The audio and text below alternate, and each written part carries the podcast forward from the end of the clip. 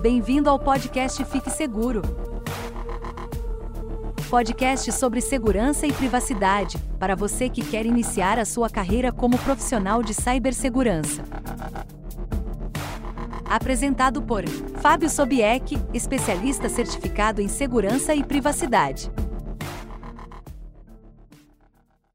Olá, no vídeo de hoje nós vamos falar um pouco sobre gestão de identidades ou gestão de usuários dentro de uma empresa. E eu basicamente vou falar sobre dois tipos de identidades, são as mais comuns, são as identidades de funcionários e as identidades de consumidores. Eu vou explicar um pouco também sobre a diferença entre esses dois universos, essas duas populações de identidades que nós temos no mundo corporativo.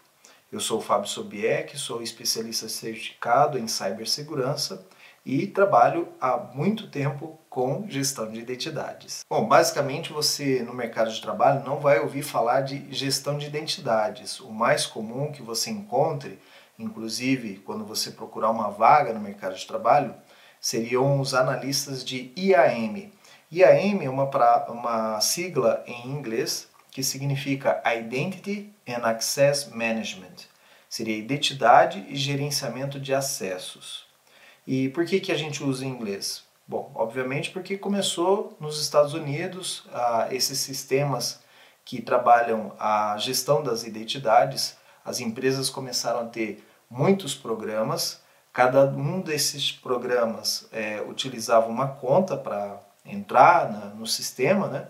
E aí começou-se a pensar em ter um sistema centralizado que pudesse gerir todas essas identidades e contas de uma pessoa dentro da empresa. Então, a partir daí desse momento houve a formação né, da identidade. O que, é identidade? É uma representação lógica de uma pessoa ou uma entidade, certo? Então, a partir da identidade, essa identidade ela pode ter várias contas dentro, dentro dos sistemas. E aí também gestão dos acessos. O que, que o Fábio, dentro de um sistema de pagamentos, o que, que ele pode fazer dentro do sistema, o que, que ele pode ver, que tipo de acesso uh, de dados ele vai poder ter acesso.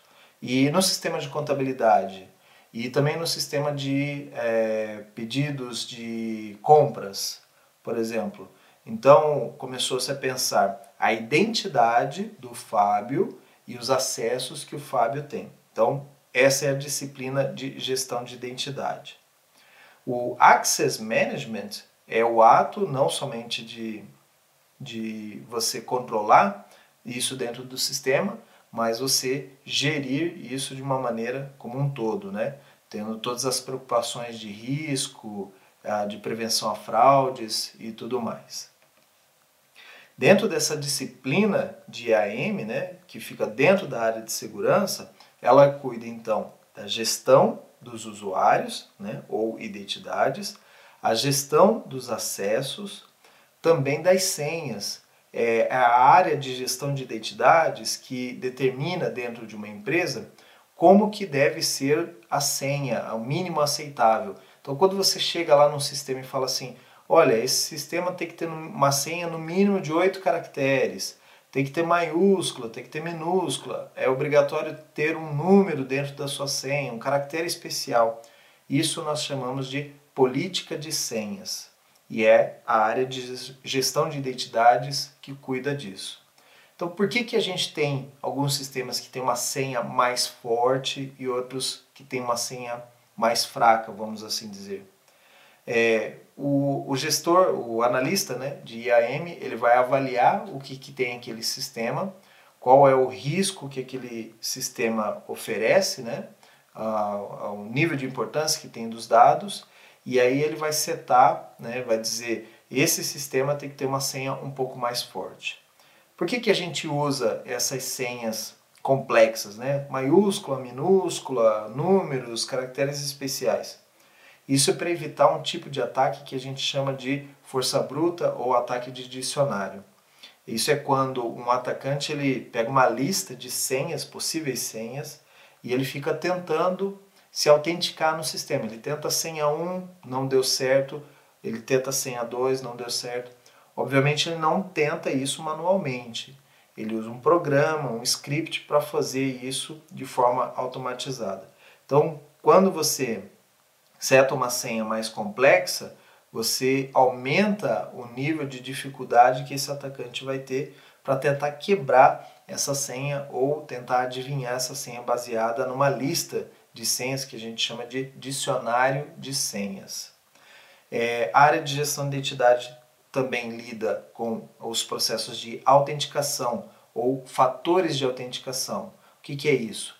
É quando você tem um sistema que ele não autentica somente usuário e senha, ele pede usuário, a senha, mais alguma coisa, mais um token, né? É, isso é muito comum nas redes sociais, quando você se loga no Facebook e configura isso, obviamente, né? Você pode configurar para ele pedir usuário e senha e ele vai mandar um número por SMS, um código, né, uma senha por SMS, uma senha temporária. Ele vai mandar para o seu celular e aí você pega aquele número, entra e pode fazer o acesso. O que, que é isso? São múltiplos fatores de autenticação. Você não está se autenticando somente usuário e senha. Usuário e senha mais a senha temporária. Isso é bem comum nos bancos. Os bancos normalmente utilizam esses métodos de autenticação extras, né, para proteger uh, o cliente e o próprio negócio dos atacantes. Se não tivesse os múltiplos métodos de autenticação, com certeza a gente teria um número muito maior de fraudes. Então, o analista de IAM ele vai avaliar o risco que aquele sistema tem, baseado nas fraudes que já aconteceram em outros, outros momentos, né?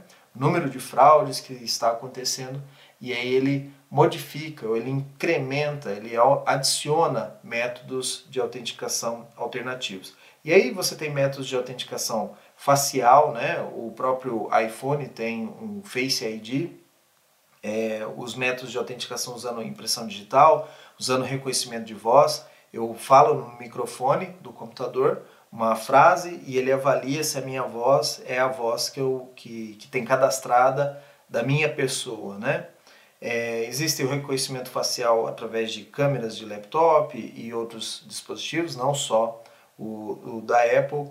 Existem outros diversos métodos de autenticação, né? Tem um método, por exemplo, comportamental, o jeito como você mexe o mouse ou a velocidade que você digita em um teclado pode ser utilizado, por exemplo, como um método de autenticação. O, quando você vai num ATM, né, um, um, uma máquina para sacar dinheiro, né, um terminal de saque, e aí você digita o um número, aquele número não é uma senha, nós chamamos ele de PIN, porque é, um, é uma senha numérica somente. Então ele é um método de autenticação que é utilizado para um fim específico. E por fim, né, o analista de IAM ele também determina os direitos de acesso aos perfis de acesso. O que, que é isso? Ah, dentro de uma empresa, você pode definir o seguinte: é, o Fábio ele tem a profissão contador. Então, o contador vai trabalhar na área de contabilidade. O que, que ele precisa ter acesso? Aos dados de contabilidade, é, livros fiscais, os, os dados de notas fiscais e por aí vai.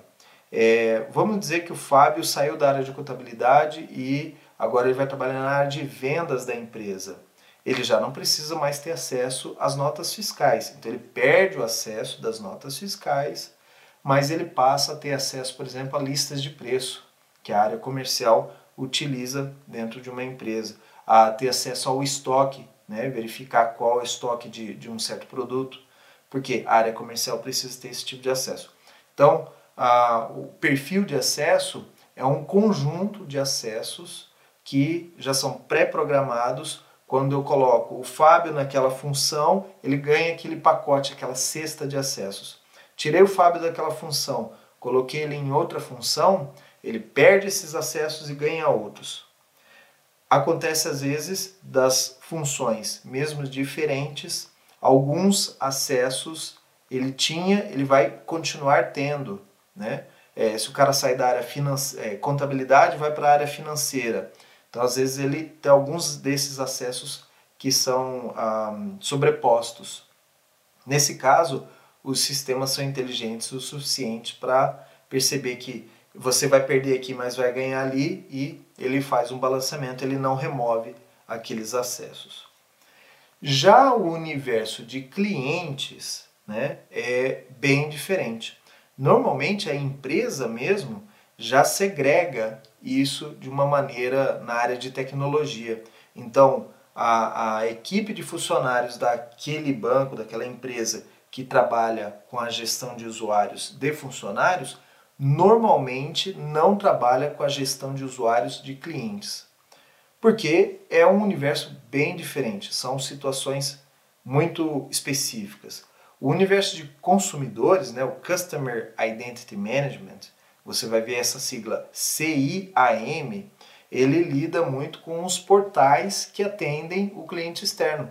Então, por exemplo, numa empresa que faz distribuição de luz, ou de água, né, uma empresa pública destas, é, você tem aplicações para celular, para você requisitar acessos, para você requisitar serviços, mesmo os bancos, né? O banco, o cliente tem aplicativos no celular, tem aplicativos na web, que o cliente tem que se autenticar, tem que fazer múltiplo fator de autenticação, ele tem que gerir a, a conta dele, né, o perfil dele, os dados dele, manter os dados atualizados. Então, é, veja que é bem diferente. O funcionário ele não vai atualizar os dados dele é, sozinho. Ele não entra lá, por exemplo, é, me mudei de endereço, então eu entro lá no meu sistema e vou lá e mudo meu endereço. Normalmente o funcionário ele tem que levar um comprovante de endereço ao RH, o RH vai validar aquele comprovante e o RH que demanda isso para o sistema, né, para a atualização do sistema. O, a identidade de clientes também vai lidar com a transformação digital, ou seja, conforme a empresa vai mais para a internet, vai mais oferecer serviços de maneira digital, é, vai mais precisar de um CIAM, que é o, o, a gestão de identidade de clientes. É, a partir da hora que ele oferece mais serviços, a empresa ela se expõe mais ao risco um atacante ele pode ver aquilo ali como uma oportunidade dele ganhar dinheiro, ou dele roubar a empresa, ou dele roubar dados. Então, é, fica mais crítico para o analista de CIAM, cada vez mais quando a empresa vai para o mundo digital ou oferece serviços no mundo digital. E, e é necessário também para o analista de CIAM gerir a, o número de usuários de clientes. Né? É, quando a empresa ela abre um sistema, né, e aí vão, vão criando usuários dentro dessa base, essa base vai só aumentando, ela não diminui.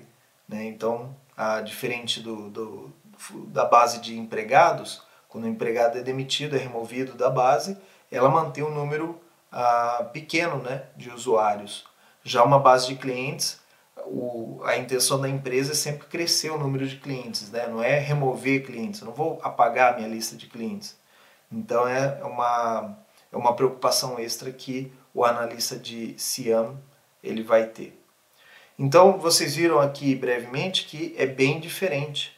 IAM ou Employee IAM ou EIAM, que também pode ser visto dessa maneira, alguns, algumas empresas já começam a utilizar esse termo é diferente do CIAM, que é a gestão de identidades de clientes. É, de novo, o mesmo profissional pode cuidar das duas coisas? Até pode, mas na prática, nas empresas, não é assim. Vamos especificar então um pouco mais as diferenças entre IAM e CIAM. É, primeiro, criação de usuários. Quando é um usuário de empregados, é, essa informação ela vem do RH. Uma empresa, quando ela vai contratar uma, um funcionário, tem um departamento específico para cuidar disso tudo. Então esse departamento ele vai falar com o funcionário, ele vai contratar, vai entrevistar, vai contratar e vai pegar todos os documentos dele e validar esses documentos com órgãos públicos, né? Com bancos públicos, como por exemplo a Caixa Econômica. E esses dados eles são entrados né, no sistema de RH e como eles são dados validados, eu não preciso checar aquilo ali. Eu recebo esses dados na área de segurança, eu recebo esses dados do RH e posso confiar tranquilamente que ali não vai ter problemas. Óbvio que pode ocorrer erros no RH, sim, pode ocorrer, mas é bem mais difícil. Já no mundo de clientes, como que o, o cliente ele se cadastra no sistema da empresa? Normalmente ele está na internet e através de um aplicativo no celular ou na web, ele preenche um cadastro e lá ele entra com as informações. Normalmente os clientes não entram com todas as informações, a menos que você faça um processo de validação no, no formulário, ele preenche o mínimo possível, que às vezes ele está com pressa, ele quer criar a conta dele ali rapidinho e entrar. Então, não espere que os clientes vão é, entrar com todos os dados. Se você tem algum dado que é mandatório, que você precisa ter para exercer uma função dentro da empresa, por exemplo, CPF, você tem que colocar isso como mandatório, né? Mas às vezes ele, ele fornece todos os dados voluntariamente. Só que esses dados não são confiáveis, né? É, você recebe os dados e você tem que validar em algum sistema. Então você recebe um CPF, você pode consultar um sistema do SERPRO ou um birô digital é, para saber se aquele CPF bate com o nome daquela pessoa, é, tentar validar essas informações. Da mesma forma, por exemplo, a data de nascimento. Você não tem como validar isso. A menos que, dentro do embarque de, de clientes, você peça que ele faça um upload de fotos dos documentos pessoais dele. Então, é, o cliente ele tem que tirar uma foto usando o celular ou, ou um scanner, é, tirar uma foto ou uma imagem, obter uma imagem do, da, do RG dele, da CNH e fazer parte do processo de criação de usuários. Existem serviços de terceiros uh, empresas no mercado que fazem a validação de documentos. Uma vez que você pega um sistema e recupera uma imagem, né, pede para o cliente subir uma imagem do, da CNH dele, você pega essa imagem, envia para esse serviço através da internet e essa empresa de validação de documentos vai analisar com OCR ou outras tecnologias, vai analisar aquela imagem e vai tentar buscar falhas ou é, tentativas de fraude. Então, por exemplo, o cliente foi lá e trocou a foto, ele pegou a, o CNH de outra pessoa, foi lá e trocou a foto, colocou a foto dele e subiu aquela imagem. Essas empresas elas conseguem detectar esse tipo de fraude, conseguem detectar se a assinatura de um funcionário do, da empresa do Detran naquele período que a carteira foi emitida, se é o mesmo funcionário que estava empossado naquela data, entre outras ah, validações que eles fazem, né? Marca d'água no documento, é, é, o, o, é, tentativas de fraude com relação ao papel moeda que é utilizado para fazer tanto o RG quanto a CNH. Então eles conseguem detectar isso daí. Bom, um outro passo que é, dentro do, da gestão de usuários a gente tem que gerenciar são os dispositivos. Então, o, funcionário, quando ele vai acessar os sistemas da empresa, ele está usando às vezes um laptop fornecido pela empresa, um computador, um desktop fornecido pela empresa, ou mesmo um celular que é fornecido pela empresa. As empresas costumam colocar dentro desses equipamentos controles de segurança, né, os chamados MDMs a gente vai falar sobre isso mais em um outro vídeo. Mas o MDM ele é um software que protege aquele dispositivo. Ele tem uma série de políticas, por exemplo, ele impede que você instale qualquer aplicativo, ele controla o número de aplicativos instalados, é, se tem alguma coisa que está se comportando como um vírus. Então, são dispositivos que normalmente são homologados pela empresa, são comprados pela empresa e são geridos pela empresa. A segurança daquele dispositivo tá por conta da, de uma outra área de segurança que vai cuidar disso, né? É a área de Endpoint Security. Já os dispositivos de um cliente, um usuário, uma identidade de cliente, é, o cliente ele usa o dispositivo que ele tem, que ele conseguiu comprar. Então, normalmente, não são computadores homologados pela empresa, são de diversas marcas, é a marca que o cliente comprou, ou o celular, a marca que o cliente comprou, e você não tem controle de segurança sobre esses dispositivos. Então, se o usuário foi lá e fez um root na, no Android dele, no celular Android dele, você não tem o que fazer. Né? Ele, ele escolheu ficar desprotegido. Então, como cliente, você não pode impedi-lo de acessar o sistema da empresa, porque ele fez uma decisão de é, customizar o aparelho dele.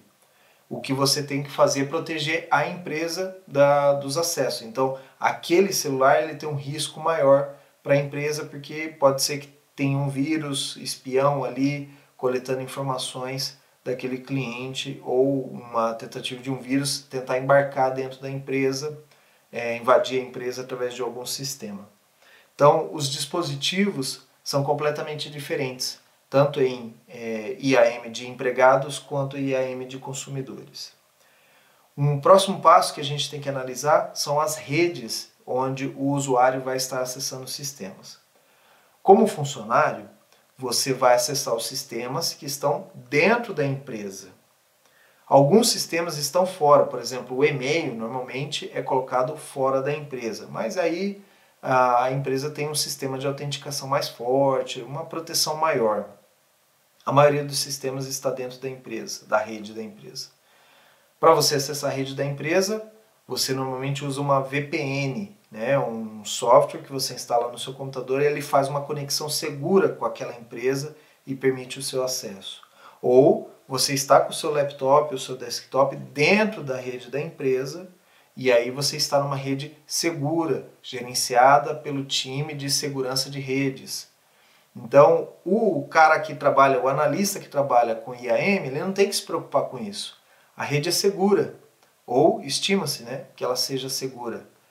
Já o cliente né, que está acessando o sistema da empresa, o universo de gestão de identidades de clientes, ele tem que se preocupar muito mais, porque o cliente está exposto na rede mais hostil que existe, que é a internet. O cliente está lá na casa dele acessando via internet um sistema da empresa. Nesse meio do caminho pode acontecer várias coisas. Pode ter um atacante fazendo um, um ataque no meio ali, tentando capturar as informações o atacante pode estar na casa dele, no dispositivo dele, numa rede pública. O cliente às vezes ele conecta via um Wi-Fi público no, no aeroporto ou numa rodoviária e, e aquele, aquela rede ali ela não está protegida. Então alguém pode estar escutando o acesso. Por conta disso você tem que fazer a proteção do cliente, trazendo ele sempre com uma conexão criptografada e sempre se preocupando um pouco mais com as autenticações vindas desse ambiente. Ah, o próximo passo que é bem diferente é a política de senhas. Então a gente viu que a gestão de identidade determina o tamanho da senha, o formato da senha.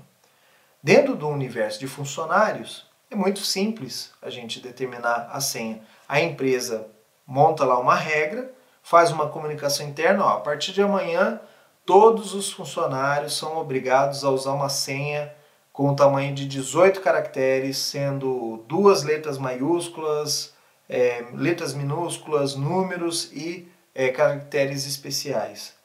Se a empresa mandou, os funcionários vão seguir. Não tem o que falar. Se o funcionário não segue, ele vai ser demitido. Então, ele é obrigado a fazer aquilo. Você pode fazer isso com o cliente? Normalmente não. A menos que você conscientize o cliente que é importante para ele que a senha dele seja uma senha forte. Não é a maioria dos casos, normalmente os bancos conseguem fazer isso. Agora, você vai criar uma conta para fazer uma compra num comércio online. É, se a empresa te exigir uma política de senha muito complexa, você pode desistir da compra. Você vai comprar no concorrente. E não é o objetivo da área de segurança afastar os clientes da empresa. Claro que não é, a gente precisa que os clientes venham comprar da empresa para a gente poder ter o nosso salário. Então, obviamente, a política de senha para consumidores ela é diferente, distinta e normalmente mais simples do que uma, uma política de senha de funcionários. Por conta disso, a gente utiliza outros métodos de autenticação quando a gente quer dar mais segurança para o cliente sem necessariamente causar um atrito com ele Né? A gente chama isso dentro da área de segurança, que quando a área de segurança ela começa a impor muita coisa para o usuário, a gente entra em atrito com o usuário. Né? E quanto mais atrito a gente causa no usuário, ele vai embora. O usuário cliente ele vai embora. O usuário funcionário ele aceita porque ele ganha o salário dele com a empresa. Então, falando dos métodos de autenticação, no IAM de funcionários, algumas empresas colocam métodos de autenticação alternativos, mas normalmente são métodos de autenticação que a própria empresa vai fornecer para ele. É, não sei se você lembra, mas antigamente nós tínhamos um chaveirinho que tinha uma senha que ficava trocando a, a cada 30 segundos, né? A gente chama aquilo de um OTP, One Time Password, ou senha única. Porque aquela senha ela troca a cada 30 segundos e ela não se repete. O ciclo, né, o, o cálculo que aquele aparelhinho fazia, ele não repetia aquela senha nunca mais. Ah, hoje, os OTPs foram substituídos por aplicativos que você pode colocar dentro de um celular ou mesmo dentro do desktop para ele fazer essa geração de senhas. Então, a empresa, quando ela vai entregar os dispositivos para o funcionário, ele já entrega um pacote de aplicativos. Olha, teu celular e, e teu laptop já vão com esses aplicativos e aí ele pode fornecer esses métodos de autenticação diferentes, né? Impressão digital, ah, tem que comprar um, um leitor de impressão digital. Então a empresa fornece esse leitor de impressão digital para todos os funcionários. Já no universo de clientes, de novo, a gente tem a dificuldade. Você não consegue despachar um leitor de impressão digital para os seus clientes, para todos os seus clientes. O número de clientes normalmente é muito maior que o número de funcionários, ficaria inviável para a empresa. Da mesma forma, você não pode exigir que seu cliente compre um dispositivo de segurança somente para ele ter acesso aos sistemas da empresa. Então, o que, a gente faz nesses casos? A gente usa métodos de autenticação alternativos, né? É, tenta embutir dentro de uma aplicação que vai atender o cliente já, uma aplicação que já vai oferecer para ele uma série de serviços, você embute ali um leitor de biometria no próprio celular, ou um leitor de é, reconhecimento facial, ou alguma coisa assim, para reforçar a autenticação. Ou mesmo os soft tokens ou token por SMS, né? Você convence o cliente a fornecer um e-mail ou um telefone, no mínimo um dos dois. Por isso que alguns casos, quando você vai se cadastrar numa empresa, eles pedem que você no mínimo cadastre um telefone ou um e-mail, que é para eles poderem mandar um SMS, mandar a sua senha quando você esquece, né? Também tem isso a política de senha esquecida em, uma, em um funcionário ela é diferente de uma política de senha esquecida para consumidores.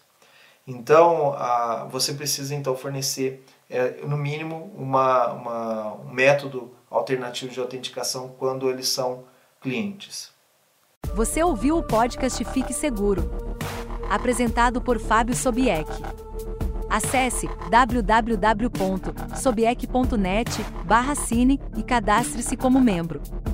Você receberá semanalmente dicas e detalhamento de requisitos de vagas de segurança da informação, entre outras informações.